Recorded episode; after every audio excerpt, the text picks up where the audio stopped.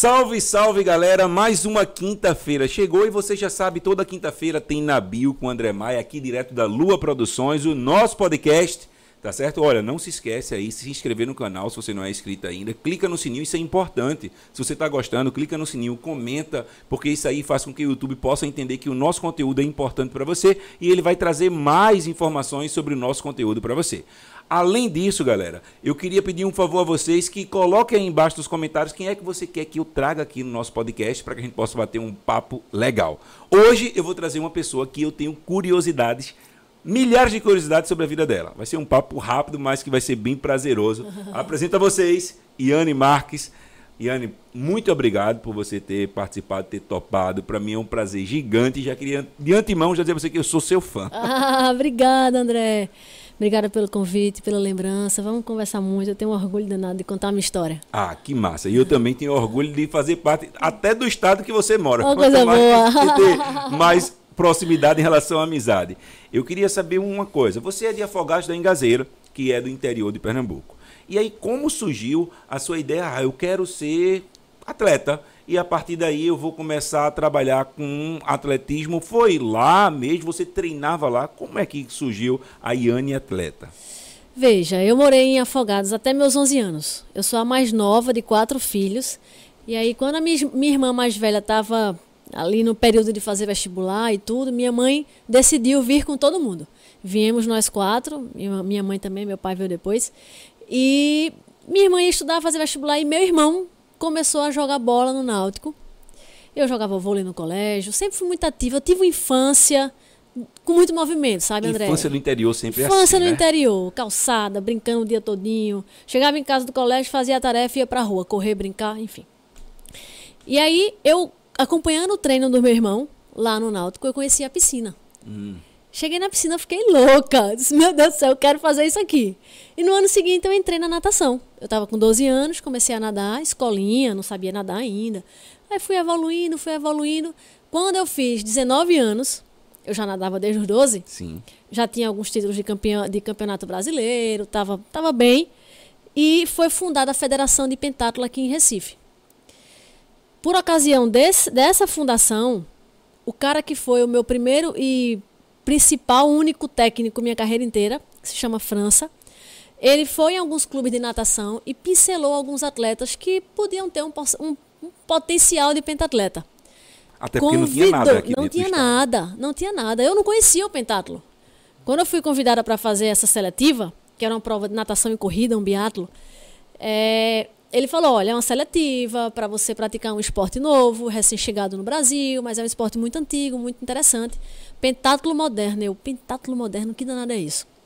Ele me explicou, é correr, nadar, atirar, jogar esgrima e montar no cavalo, né? Fazer É hipismo. São as cinco provas.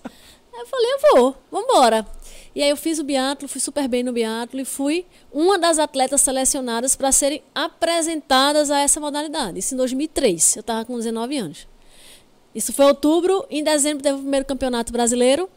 E aí, para minha grata surpresa, eu fui muito beneficiada pelo cenário nacional. Poucas mulheres faziam. Eu já vinha com um lastro de nadadora muito interessante que me colocava numa, numa pontuação razoável né, na natação. E eu fui super bem, ganhei minha categoria, o júnior. Eu falei, ó, esse esporte é pan-americano, é olímpico, eu vou investir meu tempo nisso aqui e vou continuar me dedicando. Mas assim, André, como tudo, foi natural, foi saudável, foi acontecendo.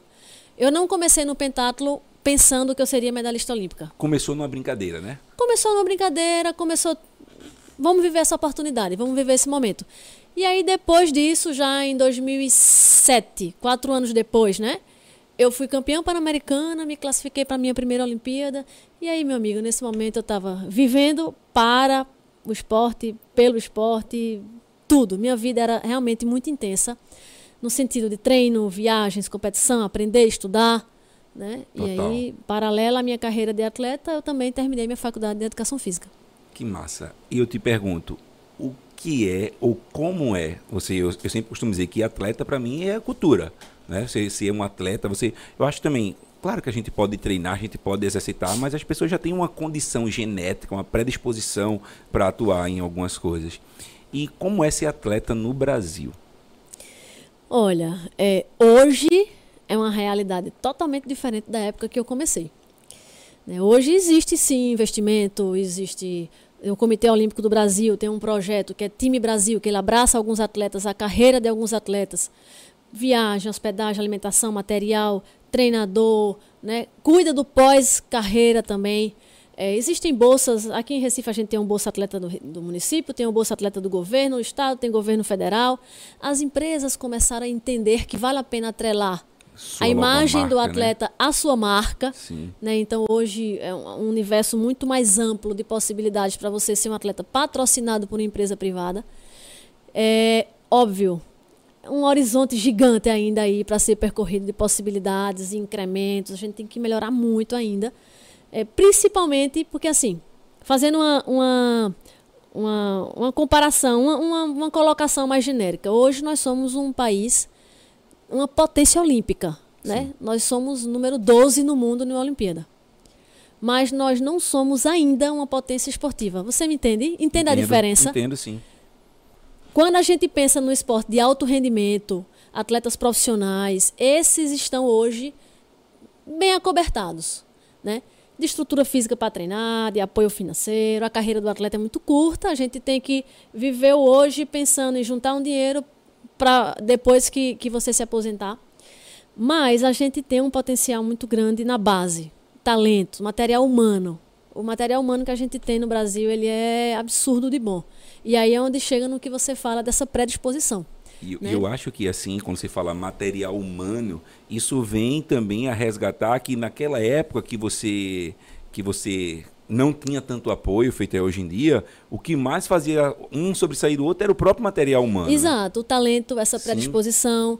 E, e, a oportunidade, sabe? É outro, outra frente, assim, que eu bato e que eu defendo muito. que é a minha missão. Da porra, aqui, eu gosto de bicho, mas de moça não eu não gosto, não. Bicho, não. e hoje é minha missão, né? Na condição de secretária. Sou gestora pública, sou presidente da Comissão de Atletas do Comitê Olímpico do Brasil. Estou envolvida nesse âmbito da gestão esportiva Sim. por acreditar que eu quero que outras pessoas, assim como eu, sejam vítimas da transformação que o esporte faz na vida de uma pessoa. E aí eu fui é, escolhida, me deram a oportunidade de viver essa experiência. E eu queria que muitas pessoas pudessem ter essa oportunidade, porque o esporte de verdade educa, disciplina, é, dá uma orientação de vida para as pessoas. Né? E quando a gente traz um pouco da carta olímpica para a nossa vida prática, né? amizade, respeito e fair play. Princípios que eu levo para a minha vida que eu aprendi no esporte. Poxa, eu acho que isso é importantíssimo, porque o esporte ele educa. Educa. Ele educa você para a vida. Outra coisa que eu queria saber de você, porque um exemplo, eu às vezes, claro que eu não sou referência para de atleta, mas se eu for dar uma carreira, se eu correr até ali na frente no portão e voltar e eu parar aqui, minha mão já fica assim, tremendo. E você depois de fazer aquele treino todinho, para mim, eu não sei para você, para mim, eu acho que disparado o mais difícil é depois de você fazer toda a atividade física, você ainda conseguir Parar para atirar. Parar para atirar. Aquilo ali para mim é uma concentração é. gigantesca. É. Sem dúvida. Mas assim, nada resiste ao treinamento, viu, André? Muito treino. Eu treinava seis, sete horas por dia. Era muito puxado, muito intenso, mas era muito gostoso, muito prazeroso. E eu faço parte de uma transição que o pentátulo sofreu na, na história. Quando eu comecei no pentátulo, a prova era, a gente começava tirando, eram 20 tiros, o árbitro dizia a hora de começar o tiro, a hora que você tinha que terminar o tiro, eu tinha 40 segundos para dar um tiro. Hoje, no pentátulo de hoje, eu dou 10 tiros em 10 segundos. Veja como mudou. Porque. Peraí, você tem que dar 10 tiros em, em 10 segundos? É Desculpa, 5 tiros em 10 segundos. 5 acertos no alvo em 10 segundos. Antes eu dava 20 disparos. Eram 20 disparos e somava os pontos que eu fazia no alvo. Eu dei um tiro no 10. 10. Eu dei outro tiro no 9. 19. E somava e os 20 tiros. 10 metros. 10 metros. Hoje, o tiro ele se juntou com a corrida. Num evento que a gente chama de combinado. Então eu começo com a esgrima, natação, monto no cavalo e depois eu vou para a prova que é o combinado, né? O tiro com a corrida. É um circuito, 800 metros de corrida e eu paro no box para fazer cinco acertos no alvo. Eu tenho que acertar cinco vezes o centro do alvo, o pretinho do alvo. Dos 10 tiros que você tem direito. 10 segundos. Eu falei 10 tiros, mas eu faço os cinco acertos em 10 segundos. Então você pode atirar à vontade. 10 segundos, 12 segundos, 9 segundos. Eu posso fazer até 50 segundos. Mas o que era, qual, era, qual era a diferença que eu estava querendo mostrar? Antes eu fazia um tiro em 40 segundos. Quando eu me aposentei no pentatlo, eu estava fazendo cinco acertos em 10 segundos. Eu podia dar seis tiros, sete tiros. Então mudou muito. E tudo isso significa treinar para se adaptar a esses ajustes, essa mudança. Vou dizer, se você fizer essa corrida até a porta e voltar, você vai chegar tremendo na primeira vez, na segunda vez você vai tremer menos, na quinta vez você não vai tremer mais. O corpo, ele se adapta, ele aprende. Né? Então foi isso que eu fiz com o meu corpo. Eu ensinei a ele que com a sobrecarga de treino eu precisava buscar excelência nas cinco modalidades. Né? E aí, para isso, muito treino, muito estudo, muita. Enfim. Você dividia o treino dia de nadar, dia de correr? Não. Era tudo. Tem que ser tudo junto, já para poder. Não, é uma planilha, uma né? É uma planilha de treino. Meu técnico, que era o técnico principal, esse que eu falei no começo, França, ele fazia toda esse, todo esse planejamento. Tanto com periodização, de planejar cargas, é, intensidade, para um determinado período. Então a gente tinha no ano quatro, quatro Copas do Mundo, um campeonato mundial, um campeonato pan-americano, um mundial militar, um brasileiro, um sul-americano. Eram muitas provas. Eu não conseguia chegar 100% em todas. Então a gente fazia um planejamento, quais as provas principais que eu ia importante. periodizar para chegar bem nela. Sim. E aí eu fazia essa distribuição. Na minha rotina, três modalidades por dia, às vezes quatro, raramente cinco. Porque além das provas, eu tinha acompanhamento com psicólogo, fisioterapia, é, é musculação, um... trabalho, treinamento isométrico em casa com, com a pistola para condicionar o braço a ficar forte para fazer como Sim. você falou. Chegar da corrida, esbafurida e ter que pegar uma pistola e acertar o preto do alvo cinco vezes, com o mais rápido possível. Então, é, o treino era distribuído dessa forma. Eu treinava sempre de segunda a sábado, períodos pré-competição era de domingo a domingo. Então, assim, não é só. Muitas pessoas acham que é isso. Vê o atleta, acha que é só o atleta e o treinador, mas tem toda uma equipe, Nada. é toda uma sistemática por trás. Muito grande. Para poder muitas. você porque uma coisa, eu perguntei a você em relação a esse apoio, porque eu vi algumas pessoas nas Olimpíadas agora, alguns atletas, eles aproveitaram, hoje em dia a gente sabe que a gente está na, na geração da mídia, né, na é. geração das redes sociais, e eles aproveitaram para mandar os recados, tipo, algumas empresas que não apoiaram, que disseram que não era atleta, atleta padrão da empresa, e outros que correram atrás de patrocínio não que e, e não quiseram apoiar, feito, se não me engano, a, a menina fadinha do, do skate, que ela ganhou e a prefeitura onde ela morava não quis apoiar. Eu acho que foi isso, pra, eu espero que eu não esteja falando besteira, mas foi algo nesse contexto. É, acontece. Então, então nem todo mundo tem essa estrutura que você conseguiu, não, não foi? Não, nem todo mundo tem essa estrutura. Por isso que nós não somos uma potência no esporte ainda. Total. Somos uma potência olímpica. Para esses que chegam lá na Olimpíada, no nível de competir em Olimpíada e brigar por medalha, realmente o Brasil tem uma estrutura muito boa. Tem apoio e, assim, Óbvio, você não vai ter um sim em todas as portas que você bate. Mas eu acho que o, o atleta no Brasil ele tem dificuldade sim. Eu vendia docinho no colégio para comprar passagem para treinar, pra ou então juntar dinheiro para viajar para uma competição de natação na época, né? E, poxa, fez parte. Depois eu comecei a viver do esporte. Eu comecei a ter bolsas, patrocínios e eu vivia disso. Sim. Né? Foi um processo, isso é construído. Hoje o atleta que é medalhista no Campeonato Brasileiro, ele já tem direito a fazer pleita bolsas e consegue sobreviver, sabe? Agora, claro, como eu falei, ainda não é uma coisa que chega a todos os atletas. Sim. Né? Tem muitos atletas com potencial, poderia ter um patrocínio que não tem. Tem atleta que pede patrocínio que ainda não conseguiu. Isso é uma rotina, infelizmente, isso vai ser sempre e eu espero que cada vez menos, né? Mas já chegou para mim, por exemplo, aí eu aproveito o espaço para desconstruir isso, de uma, atletas que X% dos atletas que foram para a Olimpíada fizeram vaquinha para ir para a Olimpíada. Alto lá. Atleta nenhum paga para ir para a Olimpíada. Para ir para a Olimpíada, quem faz, quem aporta financeiramente tudo, quem custeia tudo é o Comitê Olímpico do Brasil. Então não existe essas Não existe é... fazer vaquinha para ir para a Olimpíada, não existe. Ele pode fazer vaquinha para melhorar o treino dele, ele pode fazer uma vaquinha para comprar um equipamento que ele queria comprar que é muito caro que ele não tem condições. Aí tudo bem. Agora, vaquinha para ir para a Olimpíada não procede.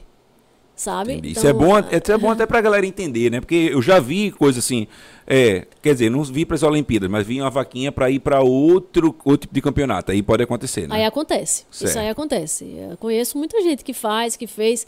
Gente, inclusive, que tem benefício de bolsas, né, de apoios e que porventura precisa fazer.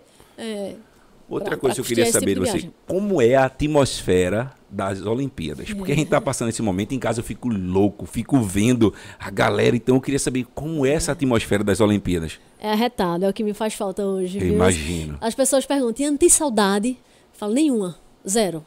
Eu, realizada profissionalmente, cheguei onde eu queria chegar, medalhas em Jogos Olímpicos, Pan-Americano, campeonatos mundiais, tenho duas medalhas em mundiais, campeonatos nacionais, internacionais.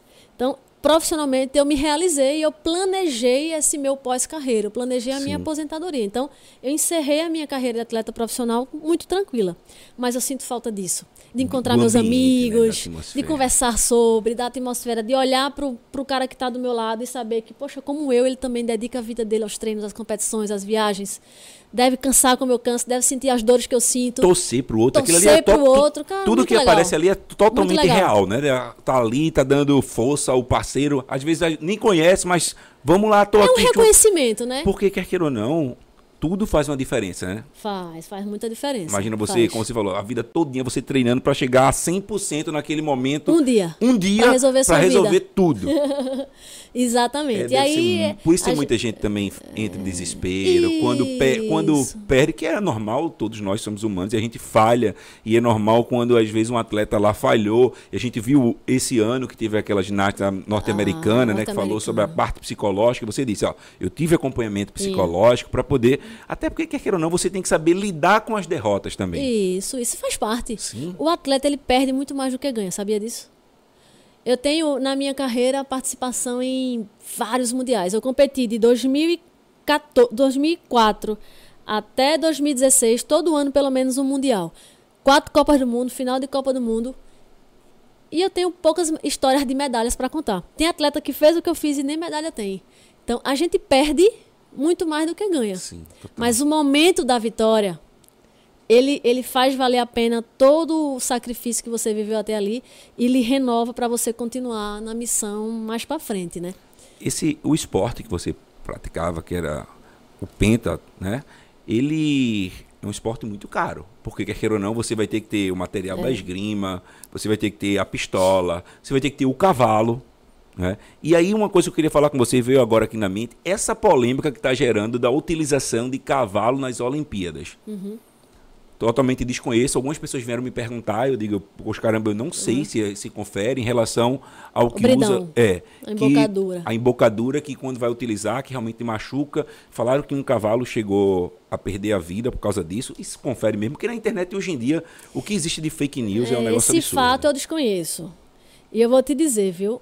A maioria dos cavalos que a gente vê ali nas Olimpíadas, eles são mais bem tratados do que nós todos juntos aqui. Isso aí eu não tenho dúvida. Principalmente mais do que eu. bem tratados, respeitados, são cuidados, se alimentam super bem, tem fisioterapia, tem, tem cuidado pós-treino, fazer crioterapia depois do treino. O, a- a- o equipamento que se coloca sobre o cavalo é equipamento de primeira qualidade. Eles são atletas, eles são tratados de verdade E como atletas. Isso aí é bom a gente falar, porque tem muita gente que vai através de uma fake news, ou então vai através de uma mensagem de uma pessoa que ela não tem, por exemplo, a propriedade para falar daquilo e começa a. Porque hoje em dia tem ativista para tudo. Já viu? Ah, eu sou né? ativista disso, eu sou ativista daquilo outro, eu sou ativista daquilo outro, mas ninguém nem para um pouquinho para estudar ou para poder entender. E o pior, não quer escutar o lado oposto da É, história. Exato. Mas pra gente que vive esse esporte, no caso do pentáculo, eu não conheço o cavalo que vou saltar no dia da prova. O cavalo ele é alugado pela organização da competição. Ele é apresentado aos atletas. Os donos dos cavalos montam eles, mostram pra gente que os cavalos são bons, estão aptos a fazer aquele percurso. É, e aí, no dia da prova, quando eu sorteio o cavalo, eu tenho mais ou menos uma característica daquele animal. É sorteio. Então, é sorteio.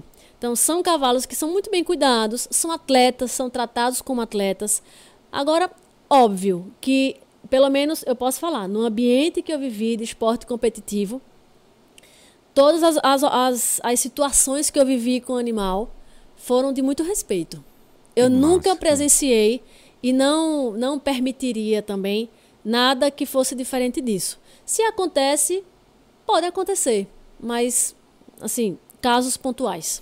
Até porque eu acho que para um atleta ele montar um bicho tem que ter uma conexão muito boa. Muito. Entre o ser humano muito. e o animal. Não é qualquer Principalmente cavalo, que cavalo tem uma, uma sensibilidade gigantesca.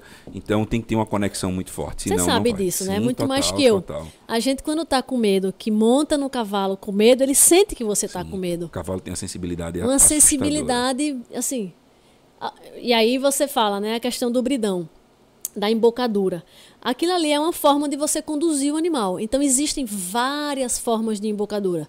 Um cavalo que é mais arisco, um cavalo que é mais calmo, mas sempre ele usa uma embocadura que é confortável para ele, que ele vai obedecer os comandos de quem está montando e que obviamente não vai machucá-lo. Até porque o proprietário desse animal também não vai querer perder o animal, André, até porque é um animal de milhões, não é? Você não tem noção, são cavalos caríssimos. Sim, sim, caríssimos. Existe regra até de uso do chicote na prova.